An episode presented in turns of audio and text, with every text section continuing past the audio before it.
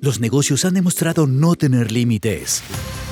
En Nego te mostraremos el camino detrás de escena de cada historia de éxito y según como lo veas, de los fracasos. Nego, una visión 360 del mundo de los negocios. Bienvenidos a este nuevo episodio de Nego. En el día de hoy te estaremos contando qué hacer frente a crisis macroeconómicas inesperadas. Domino's Pizza y su sistema de entrega de pedidos sin conductor. 100 nos pueden ser capitalizados para construir el éxito. Y también te estaremos contando cómo preparar sus reuniones y cómo lo hacen los distintos y principales líderes del mundo de los negocios. Vamos, acompáñanos en esta aventura de hoy en Nego. ¿Dudas? ¿Consultas? ¿Interrogantes? ¿Cuestiones? Pregunta a la calle. Pregunta a la calle. Hola. ¿Qué tips nos puedes dar a los emprendedores para no entrar en pánico en momentos de crisis económicas tan fuertes como las que estamos viviendo últimamente en los distintos países de Latinoamérica? Muchas gracias.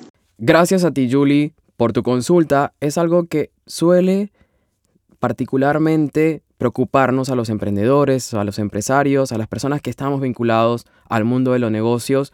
Y es qué hacer en este tipo de situaciones que que no podemos controlar. La macroeconomía y sus variables son muy complejas y normalmente se salen al 100% de nuestras manos de lo que podemos llegar a hacer en este tipo de circunstancias. Lo que yo te puedo recomendar y mis tips serían, primero, tratar de anticiparte al máximo posible frente a ese tipo de indicadores o variables con las que vos puedes jugar y sortear para evitar cuando aparezcan estas crisis inesperadas de que te afecten en lo menor posible. También lo que te recomendaría es que en, este, en estas épocas que son muy tormentosas, que hay un tsunami con las variables macroeconómicas, lo más prudente es no tomar decisiones complejas y estratégicas del negocio, y también te recomendaría fortalecer el diálogo entre las personas que toman las decisiones dentro de tu empresa, dentro de tu negocio, dentro de tu proyecto. Esto te va a ayudar a fraccionar más el problema, que se vuelva mucho más chico en distintas partes y que cada uno pueda concentrarse en las distintas aristas que afectan en cada una de sus tareas para tratar de afrontar de la mejor manera este tipo de situaciones. Otra cosa de las que suelo recomendarle a los emprendedores es que no nieguen la crisis. Muchas veces lo que nos sucede es que estamos en el medio de una avalancha crítica en donde está pasando cualquier tipo de situaciones y problemas con nuestros clientes, con el mercado, y lo que hacemos es negar la crisis, eh, hacer entender que no está pasando nada, nos llaman los clientes, nos llaman los proveedores, nos consultan nuestros socios, nos preguntan nuestros empleados y empezamos a negar la crisis. Esto tampoco lo podemos hacer porque lo más importante aquí es reconocer que algo está sucediendo, que somos parte del problema y una vez que somos conscientes de que somos parte del problema, vamos también a ser parte de la solución. Las crisis nos vuelven expertos en bomberos y apagadores de incendio, pero las crisis suelen desaparecer. Y aquí lo que te recomiendo es que una vez que te sientas mejor parada frente a este tipo de situaciones críticas, empieces a visionar cómo te vas a replantear tu estrategia en el corto plazo y en el largo plazo para que estos vaivenes que son del día a día de las épocas de crisis no se vuelvan en tu camino estratégico luego de que culmine la crisis. Y que puedas seguir construyendo, construyendo tu camino eh, y las bases sólidas de tu negocio para lo que va a seguir sucediendo después. Esas son mis recomendaciones y mis tips para que puedas aplicar en estas épocas de crisis que son la constante en los distintos países de Latinoamérica en los que estamos los emprendedores que nos escuchan en Evo. Los negocios giran y avanzan más rápido que la velocidad de la Tierra. Aquí, nuestra, novedad y avance de la semana. La pizzería Domino's ha confirmado que lanzará la entrega de pizzas en vehículos sin conductor. La cadena de comidas rápidas ha hecho una alianza estratégica para poder lograrlo con una empresa de robótica muy conocida, una startup que se llama Nuro. Y básicamente lo que ha contado al lanzar esta novedad es que estará realizando una prueba piloto inicialmente en la ciudad de Houston, en los Estados Unidos, y plantea que la estará lanzando a finales de este año en el 2019. la estará usando en épocas o en instancias de las horas picos en donde tiene demasiada demanda de pedidos de pizzas y va a reemplazar la entrega habitual de, de despachos con vehículos que son transportados y conducidos por personas como habitualmente conocemos, las va a usar en estas épocas en donde tiene muchísima demanda de pedidos y estará probando esta nueva plataforma que estará entregando sus pedidos sin el uso humano de ningún tipo de persona física. Esto abre la cancha para que otras empresas de comidas rápidas o de otro tipo de negocios empiecen a visionar este tipo de sistemas en la entrega de sus pedidos. Así que cuando reciban una pizza, un sushi o una hamburguesa con un vehículo sin conductor, no te olvides que te lo anticipamos aquí en Nego. ¿Existe mejor lección aprendida que luego de un fracaso? Hoy en Historias de Fracasos. ¿Alguna vez escuchaste hablar de Melanie Perkins? Seguramente te está pasando lo mismo que me pasó a mí cuando escuché este nombre. Nunca había escuchado hablar de, de Melanie Perkins, pero sí había escuchado de la aplicación de diseño Canvas.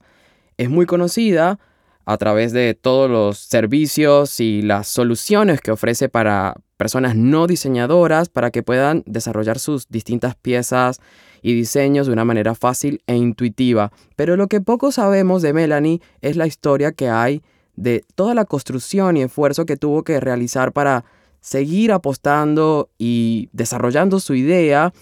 Melanie, hay un dato que dice que visitó más de 100 inversionistas. 99 le dijeron que no a Melanie. Pero ¿saben lo que hizo Melanie con cada uno de estos no que le fueron diciendo estos distintos inversionistas en cada una de estas reuniones?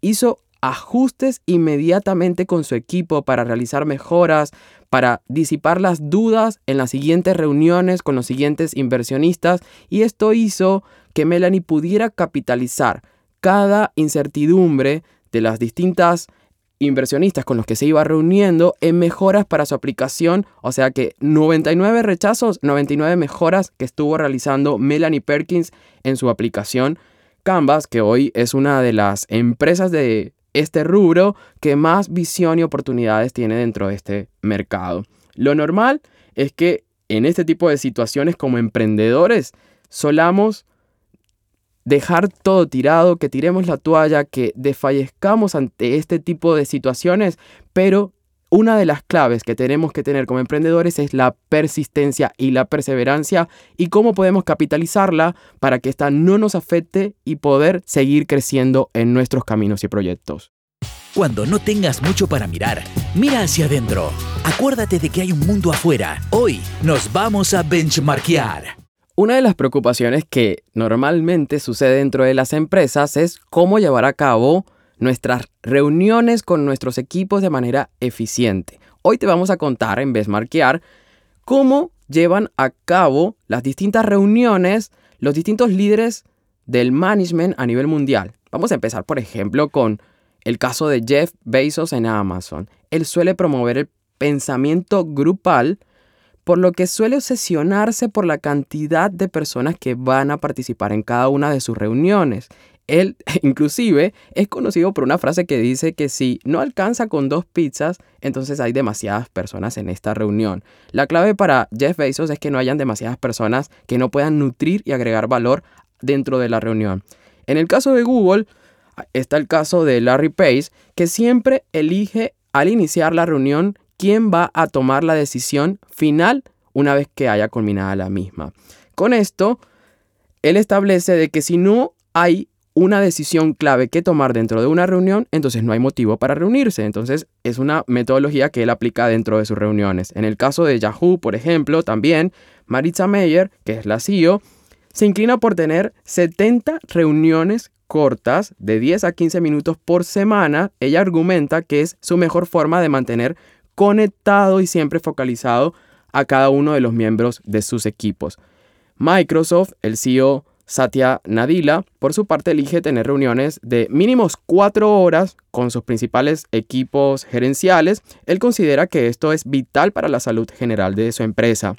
En mi opinión, yo lo que recomiendo es que ustedes apliquen estas distintas fuentes de inspiración que les acabamos de contar con estos distintos líderes, pero que los apliquen a los distintos estilos de liderazgo que ustedes tengan en cada uno de sus proyectos, con sus equipos, con cómo son ustedes como persona y cómo suelen relacionarse con las personas que los acompañan. Esto es clave y lo más importante es que lo sepamos aplicar a cada uno de nuestros estilos. La estructura y la velocidad de la empresa están muy conectadas y reflejan la comunicación con la que los distintos miembros de los equipos suelen llegar a comunicarse. Ahora, sea cual sea tu proyecto o tu emprendimiento, lo que sí te invito es a que te acostumbres a promover reuniones con los distintos miembros claves dentro de tu equipo. Así hemos llegado al final de esta aventura de hoy en Nego. Recuerden que si desean enviarnos sus preguntas en la sección Pregunta a la calle, envíen sus audios al WhatsApp más 54 11 25 34 87 80. Si desean encontrarnos en nuestras redes sociales pueden hacerlo a través del Instagram como arroba helpani con H y Y al final guion bajo ARG. Chao, hasta la próxima.